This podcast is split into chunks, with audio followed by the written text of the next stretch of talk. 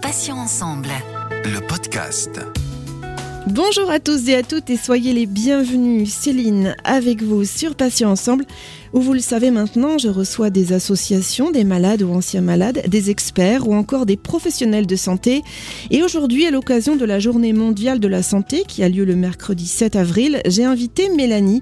Cette jeune femme atteinte d'un cancer du sein diagnostiqué en mai 2019 a créé un blog, Les Carnets de Mel, où elle évoque avec beaucoup de sincérité sa gestion du quotidien pendant et après les traitements, son chemin vers la reconstruction ou encore sa résilience. La devise de Mélanie Ne pas subir. Mélanie, bon bonjour, je vous souhaite la bienvenue sur Patients Ensemble et puis merci d'avoir accepté notre invitation. Ah, bonjour Céline, merci à vous de m'avoir invitée. Avec plaisir. Alors Mélanie, parlons un petit peu de mai 2019. Que s'est-il passé dans votre vie à cette période? Alors, en mai 2019, effectivement, j'ai été diagnostiquée d'un cancer du sein de type HER2. C'est intervenu en fait à un moment assez particulier dans, dans mon parcours de vie, c'est-à-dire que c'était l'année de mes 40 ans, j'étais en pleine création de, de mon entreprise de décoration d'intérieur. Et puis voilà, en revenant de mon jogging un samedi matin, j'ai senti une boule dans mon sein et alors là, tout s'est très très vite enchaîné. J'ai fait euh, tous les examens nécessaires et puis le verdict est tombé en mai 2019 et alors là, je me dis mince, encore une tuile, un, tsunami, un mur. Il faut savoir que j'avais fait un burn-out euh, un an et demi avant euh, et que j'étais en train de me remettre un petit peu sur les rails. Une nouvelle épreuve de vie, euh, une annonce assez compliquée. J'ai pas été très très bien accompagnée. Donc cette période-là, oui, de ma vie a été assez assez difficile. J'ai eu deux mois euh, vraiment de, colère, de, déni, de sentiment d'abandon et puis de grande inconnue. Euh, euh, qu'est-ce qui m'arrive? Pourquoi? Pourquoi moi quoi? Pourquoi maintenant? Oui, c'est une période assez, compliquée, effectivement. Donc vous avez écrit un, blog dont le titre est Les carnets de Mel, euh, carnet avec un K. Alors pourquoi ce titre, Mélanie? Alors, il faut savoir que je suis passionnée euh, par les carnets. J'en ai plein. J'ai des carnets de gratitude, j'ai des carnets euh, de bord. Quand je commençais à, à monter mon, mon entreprise, j'avais des carnets, euh, voilà, avec mes objectifs. Euh, j'avais des carnets d'inspiration. donc, euh, donc c'est venu assez naturellement cette histoire de carnet. Et puis en fait, quand j'ai découvert ma ma maladie, j'ai voulu très vite partager un peu, avoir un carnet de bord partager sur euh, comment je gérais les choses au, jour le jour. Donc, euh, avant de, avant de, faire ce blog, j'ai d'abord ouvert un compte sur Instagram où là j'ai découvert en fait une communauté euh, de combattantes, on va dire, de cas fighteuses. Donc, d'où le, d'où le cas en fait. Il y a la communauté avec un cas, il y a les cas fighteuses. C'est un petit peu le jargon qu'on utilise sur les réseaux sociaux, effectivement, pour, pour s'identifier en tant que sœur de combat. Donc le cas, c'est ça. C'est vraiment euh, cette idée des combattantes euh, contre le cancer, en fait. Des warriors. Euh, Mélanie, toujours sur votre blog, vous mettez en avant trois formules principales, si j'ose dire, qui résument votre état d'esprit.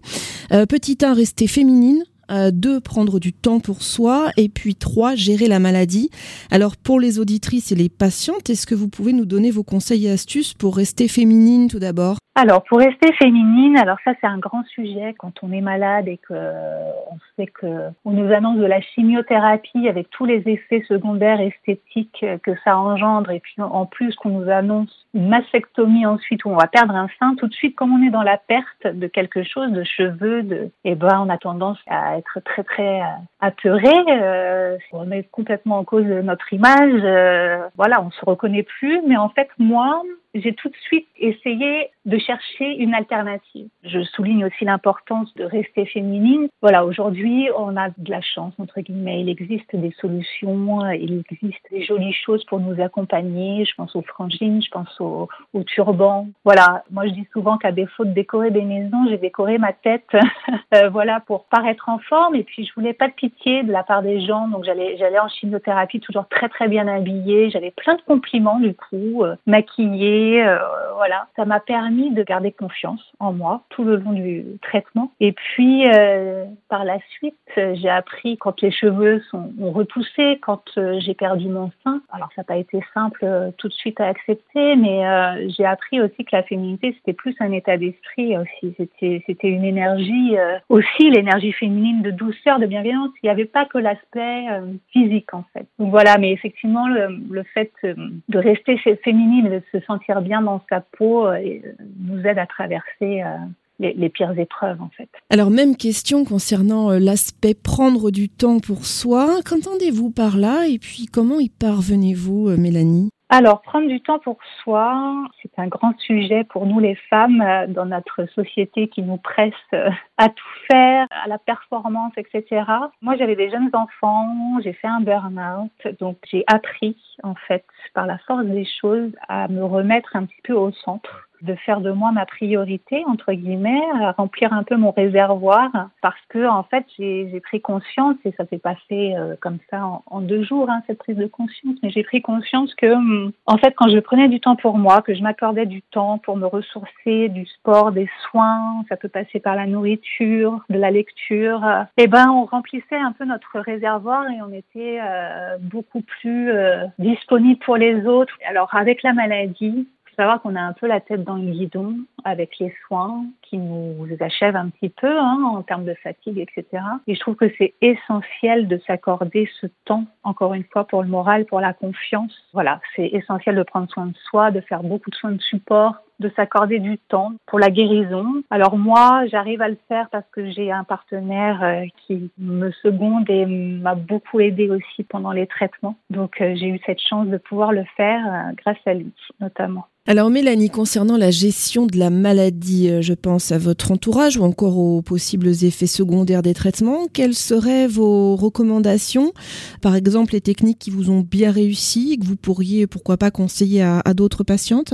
Alors oui, bah, c'est pas simple parce qu'en fait, on a des effets secondaires hein, qui dépendent un peu de chacune. Donc euh, moi, en tout cas, ce qui m'a énormément aidé dans la gestion des effets secondaires, c'est le sport. Hein. Euh, voilà, j'étais quelqu'un euh, qui avait réintroduit le sport suite à mon burn-out, donc je courais, je faisais de la course à pied et euh, c'est vrai que quand j'ai commencé la chimiothérapie, je me suis tout de suite demandé si je pouvais encore courir. Pour moi, dans ma tête, c'était pas possible, j'allais être terrassée de fatigue. Et puis finalement finalement, ma maman euh, m'a tout de suite euh, pris en main, entre guillemets, pour euh, aller marcher dès le lendemain de la chimiothérapie. Et puis, 4-5 jours après ma première injection, quand je sentais l'énergie un peu revenir, eh ben, j'y suis allée. J'ai continué à courir. Alors certes, c'était pas au même rythme, mais ça m'a fait énormément de bien.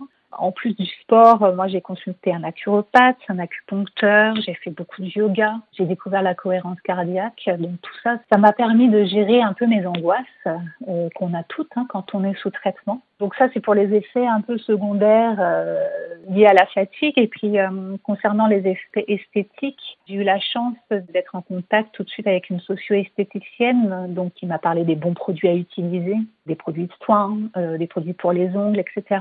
Donc du coup, les effets secondaires physiques aussi, esthétiques, le fait d'avoir été informée, accompagnée, ça m'a beaucoup aidé à traverser tout ça. Alors je l'ai dit en introduction, votre devise, c'est ne pas subir. Alors, parfois plus facile à dire qu'à faire pour euh, certaines personnes en tout cas. Euh, concrètement, comment vous y prenez-vous pour ne pas subir, Mélanie, pour ne pas vous considérer comme victime, mais comme actrice de votre vie? Alors, c'est une très bonne question. C'est vrai que je comprends euh, que ce soit pas facile à entendre ce ne pas subir euh, parce qu'en fait, quand on nous annonce la maladie, on a tendance à se demander pourquoi ça nous arrive. Ça m'est arrivé. Hein. Euh, pourquoi moi Pourquoi maintenant Pourquoi est-ce qu'on a mérité une chose pareille Il y a beaucoup de culpabilité au début. On ressent beaucoup de culpabilité sur bah, notre hygiène de vie vis-à-vis de nos proches, etc. Et puis un jour, il y a un déclic en fait. Après la colère et la tristesse, il y a une forme d'acceptation qui se met en place. Puis moi, j'ai eu une prise de conscience que euh, je voulais plus être en pilote automatique, je voulais être au volant de ma vie en fait, que ça servait à rien d'être à, contre-courant. Du coup, voilà, j'ai pris un peu la responsabilité de, mon parcours. Et puis, il y a une infirmière aussi qui m'a dit au, tout début qu'il fallait que je sois actrice de mon parcours de soins. Et en fait, cette phrase est restée un, un peu gravée en moi. Et euh, j'étais du coup euh, au devant euh, des associations pour trouver du support. Et puis j'ai mobilisé aussi énormément de ressources que j'avais en moi et que je ne connaissais pas. Je me suis découverte une grande force en fait. Donc euh, même pour mes cheveux, j'ai décidé de raser mes cheveux euh, et ne pas les laisser euh, tomber. Je peux pas culpabiliser du tout en disant ça parce qu'on gère tout à notre façon. Mais moi, c'est ce qui a été moteur, en tout cas dans tout mon parcours de soins. Alors au moment du diagnostic de votre cancer, vous étiez sur le point de créer votre entreprise de décoration, vous nous l'avez dit tout à l'heure. Euh, Mélanie, c'était inenvisageable pour vous de poursuivre votre projet professionnel euh, malgré la maladie alors oui, c'était assez compliqué parce qu'en fait, c'était dans le cadre d'une reconversion. J'étais euh, sur le point de créer mon entreprise et en fait, mon protocole a commencé par de la chimiothérapie. Tout de suite dans ma tête, je me suis dit, mais comment vas-tu gérer à la fois la fatigue des traitements et la gestion des clients sachant que euh, bah, tu vas être euh, chauve, voilà, et puis euh, ton énergie en fait va être mobilisée à ta guérison et vraiment à prendre soin de toi. Donc à ce moment-là, j'étais plus capable en fait de prendre soin des autres et de prendre soin des intérieurs des autres en fait. Donc je me suis complètement recentrée sur moi et, et j'ai mis ce projet de côté. Pendant votre traitement, vous continuez à faire du sport. je vous cite pour participer à un maximum d'activités en fonction de mon état de fatigue. Fermez les guillemets. Alors vous faisiez du jogging, hein, vous nous l'avez dit, euh, mais quel autre sport faisiez-vous? Et est-ce que cela vous a donné de la force là où la maladie vous affaiblissait? Oui, alors j'en ai beaucoup parlé tout à l'heure. Effectivement, moi, la course à pied m'a beaucoup aidé. Alors à la fois pour gérer euh, ma fatigue physique, mais aussi pour la confiance en fait, pour mon moral, parce que quand je courais, je visualisais euh, la tumeur en train de réduire, euh, et puis ça me donnait beaucoup de force en fait de me dire bah je, suis maître de mon corps et mon corps réagit encore en fait. Il est capable de beaucoup de choses. Donc donc voilà, la course à pied m'a fait énormément de bien. Après c'est vrai que quand on n'en a pas fait avant, c'est quand même compliqué de s'y mettre pendant la maladie, hein, j'avoue, parce qu'il y a beaucoup de ressources qui sont mobilisées. Mais j'ai appris à faire des choses beaucoup plus douces pendant mon parcours de soins, notamment le yoga. Je me suis réconciliée avec des choses un peu plus douces. Et là aussi, au niveau du mental, ça m'a fait énormément de bien. Alors, je vous demande des conseils euh, pour nos auditrices, mais vous-même, vous avez bénéficié, je crois, de conseils et d'astuces pour, encore une fois, je vous cite, faire face aux effets secondaires des traitements. Je me suis sentie armée pour affronter, voire accepter l'inacceptable. Fermez les guillemets. Alors, où avez-vous donc pioché euh, tous ces conseils, Mélanie? Oui, pour l'aspect euh, esthétique, en fait, j'ai eu la chance d'être accompagnée par un institut capillaire euh, au tout début de, de, mon protocole, en fait. Donc, elle m'a donné énormément d'astuces, notamment sur les turbans, sur les soins, sur les crèmes. J'ai un livre aussi qui est très, très intéressant de Marie-Laure Aloui, qui est une infirmière au centre médical Georges Pompidou à Paris, qui a fait tout un, un bouquin sur la gestion des effets secondaires esthétiques. Donc, ça aussi, ça m'a beaucoup aidé. Et puis, il y a d'autres ressources comme le magazine Rose. Et j'ai fréquenté énormément d'associations de patients. La Maison Rose, euh, Étincelle, Jeune et Rose. Voilà. Donc, du coup, je, je me suis sentie très chanceuse euh, d'avoir cet accompagnement. Et c'est vrai que je me suis sentie armée. Alors, l'un des sous-titres de votre blog est une évidence de points partagés. Mais partager, Mélanie, c'est pas forcément une évidence pour tous, euh, surtout quand on est malade, vous en conviendrez. Alors, comment avez-vous réussi là encore ce tour de force? Et c'est vrai que c'est loin d'être gagné. Je, en plus, je suis d'une nature assez introvertie mais euh, quand le cancer s'est invité dans ma vie, j'ai eu envie de tout de suite d'écrire en fait, d'écrire. C'est ce que je disais tout à l'heure, un journal de bord et de partager mon histoire. C'était d'abord pour informer un peu mon entourage parce que c'était délicat pour moi d'en parler comme ça de vive voix ou d'appeler tout le monde. J'avais besoin de coucher un peu mes ressentis et mes émotions. Et puis ensuite, euh, au fur et à mesure de mes soins, hein, comme je vous ai dit, j'ai eu la chance d'être très bien entourée, d'avoir de très bons conseils. On me posait pas mal de questions du coup sur comment je gérais les choses. Ça a commencé avec les nuages de turban, notamment. Donc après, j'ai voulu aller plus loin que simplement mes posts Instagram et je me suis dit que je, ma manière, je pouvais aider via un blog en partageant voilà ce que j'apprenais à droite à gauche et comment je gérais moi les, les choses. Je me suis dit que ça pouvait aider d'autres personnes. Alors aujourd'hui, Mélanie, j'aimerais vous demander des nouvelles de votre santé. Comment allez-vous? Écoutez, ça va plutôt bien. J'ai eu 18 mois de, de, protocole de soins, donc quand même c'est assez long, mais je suis en rémission depuis euh, septembre 2020. J'ai eu une dernière opération en novembre 2020, donc là, euh, physiquement, je vais, je vais mieux. Après, j'ai d'autres effets secondaires à, gérer avec l'hormonothérapie, mais, mais euh, je vais beaucoup mieux en tout cas. Pour conclure, chère Mélanie, j'aimerais que vous nous rappeliez l'adresse de votre blog et puis pourquoi pas, est-ce qu'il y a d'autres moyens de vous joindre, par exemple via une page Instagram ou un Facebook peut-être?